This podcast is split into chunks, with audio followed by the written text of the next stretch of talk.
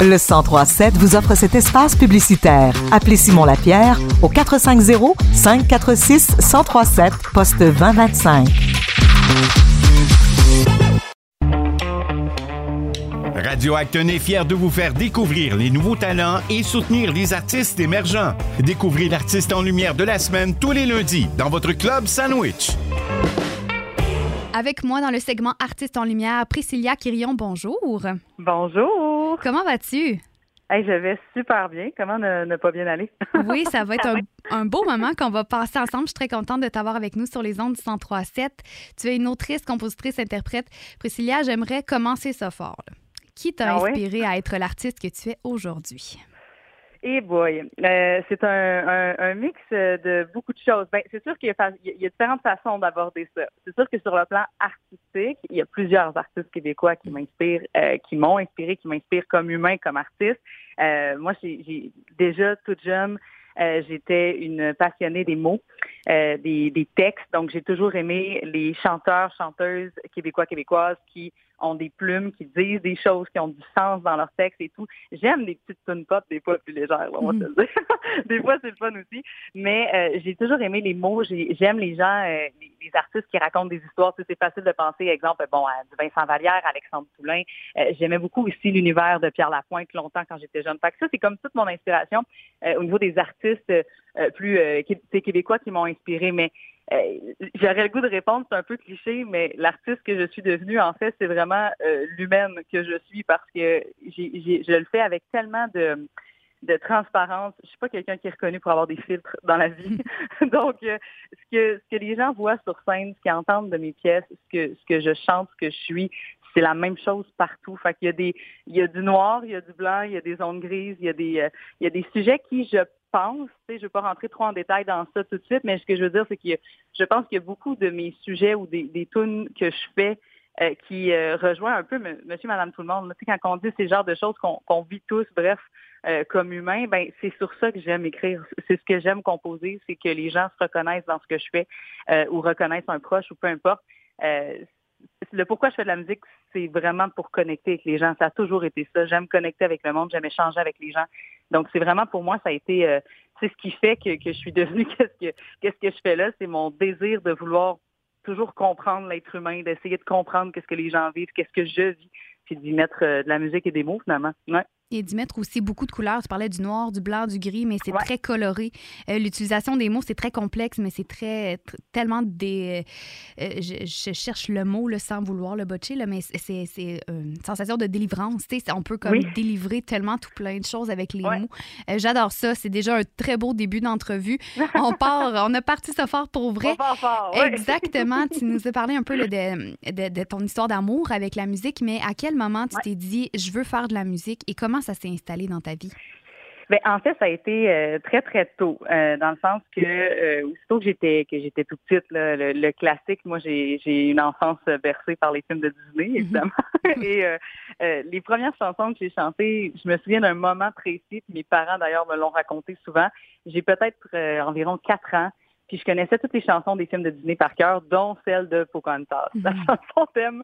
Et euh, j'ai commencé à chanter ça. Puis en fait, c'est juste que quand j'ai été autour de 4 ans, justement 4-5 ans, ben là, mes parents ils ont remarqué que j'avais de l'oreille, que je que je, retenais les mots, que j'avais. Donc là, ils se sont comme penchés un peu sur ça sans me pousser en rien. Ils ont juste fait comment on va surveiller, tu sais, si elle a de l'intérêt pour ça. Puis là, d'année en année, donc très, très jeune, j'ai eu une passion tout de suite pour la musique. Je chantais tout le temps. Euh, j'écoutais beaucoup de musique avec mes parents aussi. Euh, mes parents avaient des univers musicaux très, très différents. Ma mère était plus dans le pop, dans ce qu'on entendait justement à la radio. Mon père était un, maniaque des Genesis et des tunes de 18 minutes 40. Oui. on avait des univers très variés euh, musicaux à la maison. Puis, ben, j'ai continué, j'ai fait beaucoup de musique. Et là, aussitôt qu'ils sont arrivés les premiers concours, les petits spectacles, même au primaire, je me souviens, j'en faisais. Donc, ça c'est ça a toujours fait partie de moi, ça a toujours fait partie de ma vie, la musique et surtout chanter. Puis euh, là où c'est devenu comme plus sérieux, où là je l'ai vraiment envisagé en me disant bon ben euh, j'ai comme pas le choix d'aller voir ça dans ma vie, c'est ce qui m'accomplit le plus, c'est ce qui résonne le plus chez moi, c'est ce qui c'est ce que je suis le plus là, ça a été comme assez rapide, là, je vous dirais, euh, des débuts de l'adolescence, même adolescence, et là, d'année en année, ben, j'ai, j'ai, j'ai progressé beaucoup. J'ai fait énormément de concours, j'ai, j'ai fait beaucoup de, de, de formations pour aller chercher le plus d'expérience possible parce que faut le dire, je suis comme une sans-papier, moi, dans le sens que je, je, ne suivais pas des cours de chant. J'ai suivi des cours de chant, euh, quelques, quelques cours seulement pour une formation parce que je devais chanter euh, Le fantôme de l'opéra. J'avais décroché le rôle dans la comédie mhm. musicale, le rôle principal de Christine Daé. Puis là, ben, c'était une autre technique, donc j'étais allée suivre des cours pour ça. Mais sinon, j'ai toujours tout fait de façon très autodidacte. Je, je, je chantais, puis là, quand je chantais que je perdais la voix puis que ça marchait plus, je comprenais que ma technique était pas bonne. Fait que je réessayais autre chose le lendemain. puis, puis ça a été comme j'ai très forgé ce que je fais finalement de façon très autonome selon ce que j'aimais puis ce que j'aimais pas. Euh, puis à partir de là, ben, c'est devenu vraiment le, le chemin le plus euh, le plus sérieux et le plus ardu pour moi, je dirais peut-être à partir de, de, de 16 ans. Puis j'ai atterri finalement dans les médias aussi parallèlement à ça pendant quelques années en travaillant justement bon euh, pour TVA, pour Radio-Canada et tout. Mais encore là, ces contrats-là, j'ai été découvert parce que je faisais des spectacles ailleurs. C'est des gens qui m'avaient vu en spectacle animé, qui m'avaient offert des, chroniques culturelles. Donc j'ai toujours eu un chemin un petit peu euh, euh chaotique. C'était toujours euh, du laisser-erreur beaucoup. Mais la musique a toujours été là tout le long du chemin, tout le long de la route. Ça, a toujours été euh, ultra présent, en fait, chez moi. C'est juste que là, ça devient euh, plus concret parce que ce sont mes histoires puis mes choses que j'ai décidé d'interpréter maintenant. Ouais. Je dirais pas que ton parcours est chaotique, mais très inspirant. Au contraire, avec tout ce que tu viens de nous raconter, là, c'est un très, très beau parcours. Tu es dans le domaine depuis quand même quelques années déjà. Et là, tu, tu, nous l'as dit, tu faisais des, des, concours et tout ça, donc tu, tu étais apporté à faire des reprises. Et là, tu composes ta propre musique. Quel a été le défi de composer et ensuite d'interpréter ça, ces, ces chansons personnelles-là, devant un public? Oui, ben c'est un autre volet complètement parce que euh, tu l'as dit, tu sais, pendant de nombreuses années, j'ai été reconnue comme interprète. Mhm. Donc, euh, justement, les concours, euh, tu sais, j'ai fait, bon, j'ai fait la voix, ma première place des arts, toutes ces choses-là, c'était toujours dans des catégories d'interprète. Puis j'aimais ça. Moi, j'ai étudié en théâtre aussi, donc tout le côté interprétation sur scène, de livrer une histoire, de raconter une histoire c'était quelque chose dans, dans, dans quoi j'étais tellement confortable et que j'aimais faire. Mais euh, on dirait qu'après plusieurs années, à un moment donné, à rouler ma bosse dans les bars, les pubs, les festivals, les ci, les ça, à un moment donné, c'est devenu très, très clair en dedans de moi que j'avais besoin de plus. C'est comme si, je sais qu'on apprend toujours, puis je n'oserais pas dire que j'étais au sommet, c'est pas ça du tout. Je dis juste qu'à un moment donné, c'est comme si j'avais j'avais tranquillement l'impression de commencer à travailler. Puis mm-hmm. on fait pas ce domaine-là pour avoir l'impression de travailler. Donc j'avais comme l'impression que là, je rentrais faire mes contrats, puis euh, excusez l'anglicisme, mais tu sais, je, je, punchais in, je punchais mhm. out, je faisais mon spectacle, puis je m'en allais. C'était comme rendu, ça s'en venait doucement redondant, puis je voulais surtout pas ça. Puis là, je me suis arrêtée à me dire, qu'est-ce qui me manque? Qu'est-ce qui, qu'est-ce qui fait que je me sens pas sur mon X ou, tu sais, euh, en train de m'accomplir? Puis c'était ça. C'est que dans le fond, j'avais, j'avais le goût de raconter des choses, j'avais des choses à dire, j'avais le goût de donner un sens à, à ces choses-là. Euh, et là, c'est devenu très, très clair que je devais ouvrir cette espèce de volet-là qui est un autre monde complètement. Être auteur, compositeur, interprète, il faut pas oublier que c'est trois métiers, en fait. Dans le sens que euh, il y a des gens qui vont vivre toute leur vie en composant seulement des musiques pour plein d'artistes. Il y a des gens qui vont vivre toute leur vie en écrivant seulement des textes. Et il y a des gens qui vont vivre toute leur vie en interprétant des chansons. Donc, c'est, c'est, c'est trois univers qu'on doit apprendre à se connaître à travers et à apprendre tout court, comme un métier en fait en soi. Puis oui, il y a des gens qui vont le pogner plus rapidement, il y a des gens qui vont devoir travailler plus, il y a des gens qui y arriveront même pas. C'est pas à dire, mais c'est, mm-hmm. c'est, pas pour tout le monde. Euh, puis moi, ben, j'ai eu de la chance dans ça aussi. J'ai, j'ai, toujours, euh, je pense que mon côté théâtre m'a aidé beaucoup dans ça. Euh, la capacité de mettre des mots sur des émotions, de, d'écrire des émotions, d'écrire des histoires avec des mots. J'avais déjà cette passion-là, donc je me suis tranquillement de fil en aiguille, euh, de mois en mois, d'année en année, ben là, à un moment donné, je me suis fait comme un inventaire de chansons, puis là, j'ai vu que, OK, ça, ça se tenait, mais il y a toujours des grands moments, là, dans les moments du parcours, c'est le fameux moment où tu fais entendre pour la première fois à quelqu'un quelque chose que tu as composé puis que tu as écrit. Je me sentais tout nu. ah, ben, c'est sûr, on est vulnérable. C'est comme une partie de soi qu'on dévoile euh, à des gens, même qui, même qui sont proches. C'est sûr qu'on n'est jamais prêt à se dévoiler autant. Là. Ah, c'est tellement de vulnérabilité, autant avec un proche, comme tu dis, mm on dirait que c'est quasiment plus intimidant des fois envers un conjoint, un parent ou quelqu'un de près de nous. Mais la première fois que, que j'ai eu à faire ça, justement, devant devant mon chum. Puis là, j'étais comment, ah, il sera pas impartial. Puis là, c'est tout ça qui parle. Tu te dis, ouais, mais c'est toi qui vas me dire que c'est bon. c'est ça, tu m'aimes, tu sais. c'est ça. Tu sais, fait que tu veux sauver ton couple aussi, là. non, mais on rit, mais, mais c'est ça. Fait que tout ce, parcours-là, et là, il y a eu le fameux moment où j'ai eu à interpréter publiquement pour la première fois une chanson. Puis là, on se sent, encore là, je ramène l'image, mais vraiment tout nu sur scène parce que si la personne, on, on est des êtres humains, on juge tous. On a tous des mm-hmm. idées sur les choses, on a tous des goûts différents. Puis des fois, on s'en rend tellement pas compte, mais on écoute une chanson, puis on va faire comme Mon Dieu, c'est pas bon, j'aime pas ça. Mais on n'a aucune idée le nombre de centaines et même de milliers d'heures, des fois, qu'il y a derrière une pièce ou, euh, ou que ça représente un moment précis. Tu sais, moi, c'est ça, si quelqu'un arrivait en disant Hey, je l'aime pas ta tune, je sais pas pourquoi, je, je l'aime juste pas. C'est comme si tu disais que c'était une partie de moi ou de qui ma aimait pas, exact. qui aimait pas.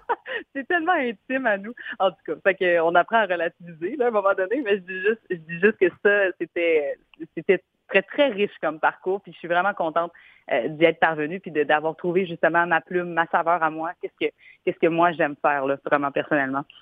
Et quand tu utilises euh, ta plume, et euh, tu parlais également en tout début d'entrevue de, des mots, tu aimes ça les utiliser. De quoi tu t'inspires pour écrire tes chansons? Puis qu'est-ce que tu aimes partager avec les gens qui écoutent ta musique?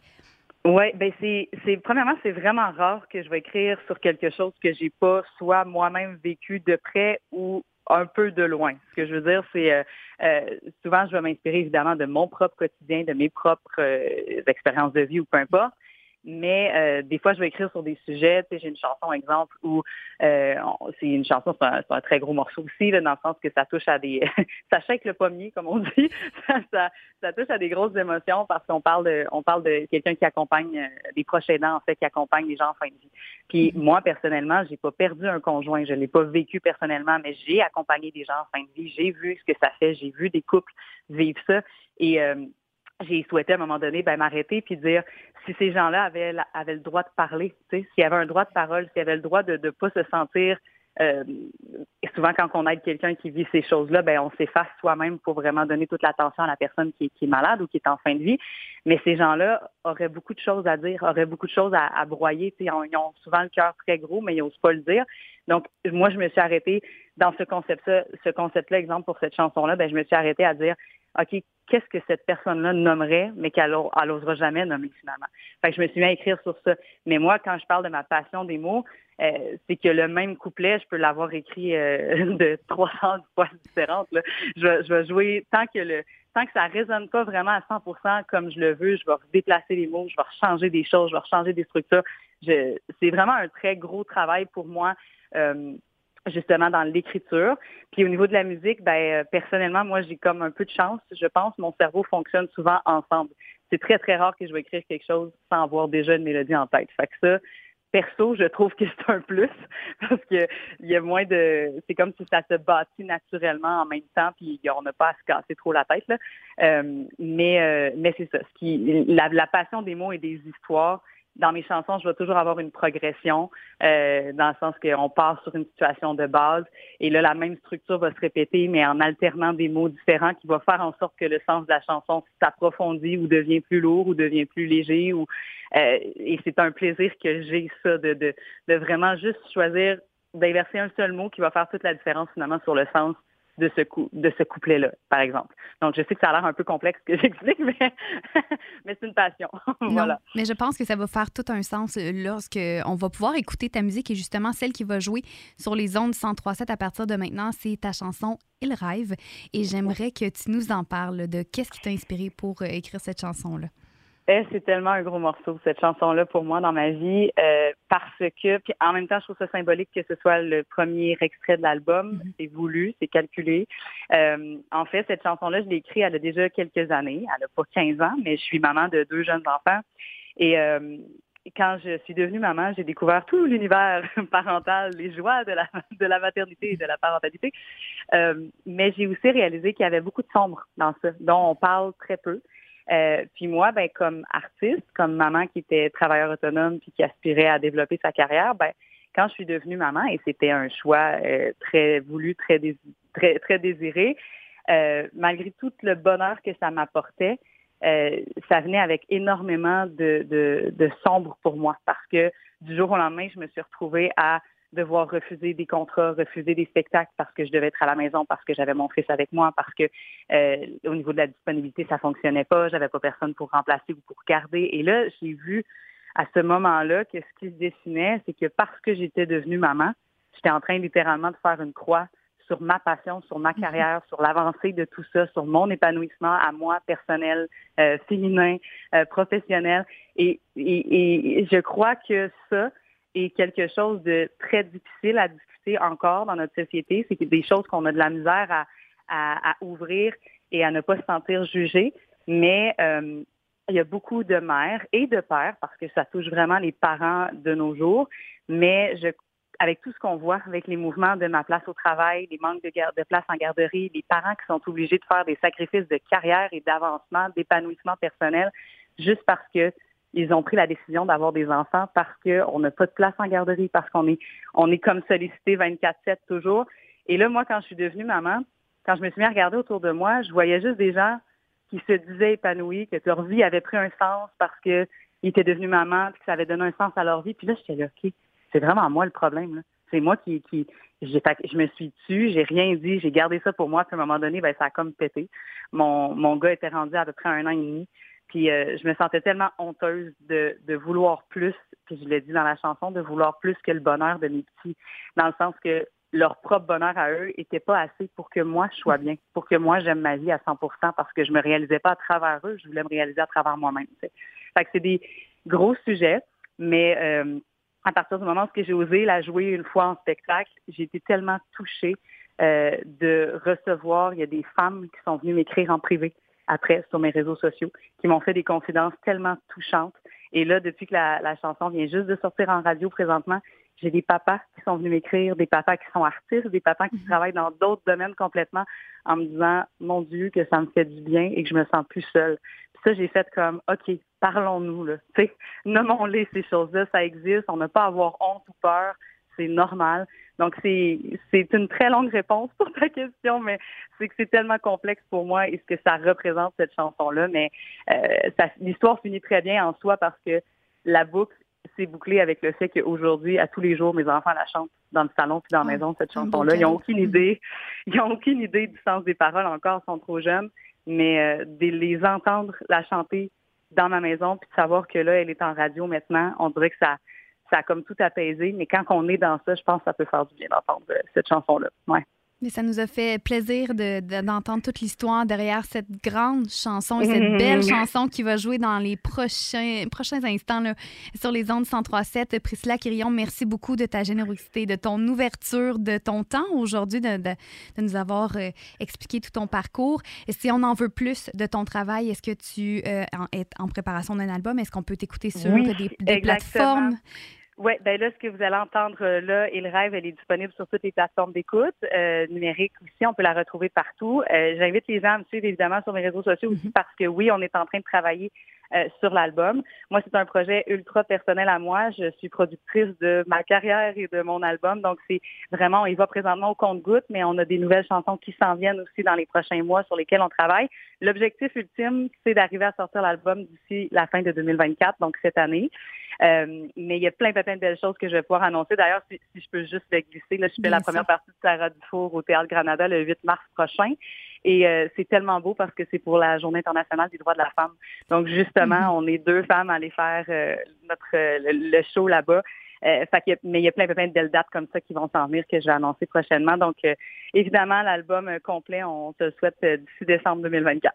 on va être impatient d'attendre de tes nouvelles, à savoir quand ça va sortir cet album-là. On va se précipiter sur tes réseaux sociaux pour s'abonner et ne rien manquer. Gentil. Merci tellement pour le temps. C'est tellement précieux ce que vous faites pour les, les, artistes qui débarquent comme ça. Donc, merci beaucoup pour ce temps-là en ondes. C'est ultra précieux. Mais le, les remerciements te sont retournés. Priscilla Quirion, au plaisir de pouvoir se reparler à une très prochaine fois, assurément.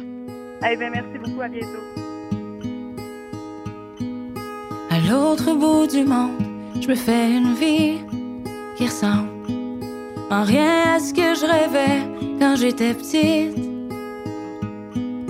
À l'autre bout du monde, j'endure une vie géante de vouloir plus que le bonheur de mes petits.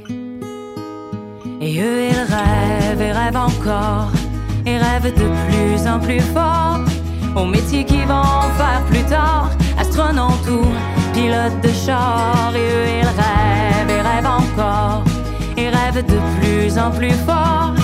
Moi j'ai rangé ma guitare, eux ils rêvent et moi je dors.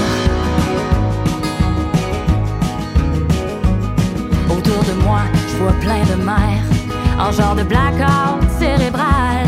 Pas nostalgique leur vie d'hier, ça doit être moi qui est pas normal.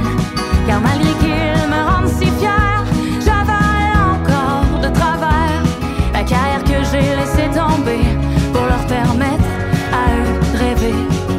à l'autre bout du monde, je me fais une vie qui ressemble en rien à ce que je rêvais quand j'étais petite.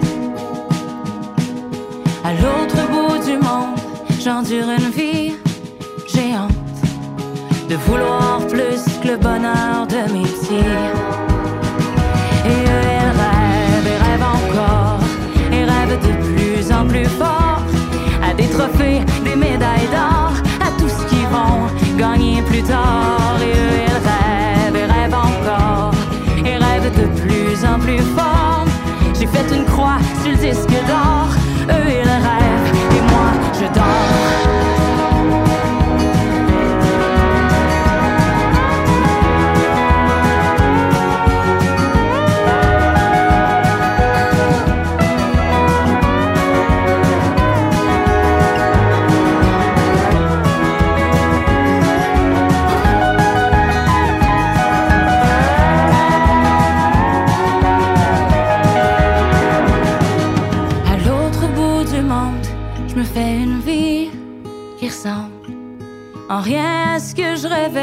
Quand j'étais petite. À l'autre bout du monde, j'endure une vie géante de vouloir plus que le bonheur de mes petits. Et eux, ils rêvent et rêvent encore et rêvent de plus en plus fort au métier qu'ils vont faire plus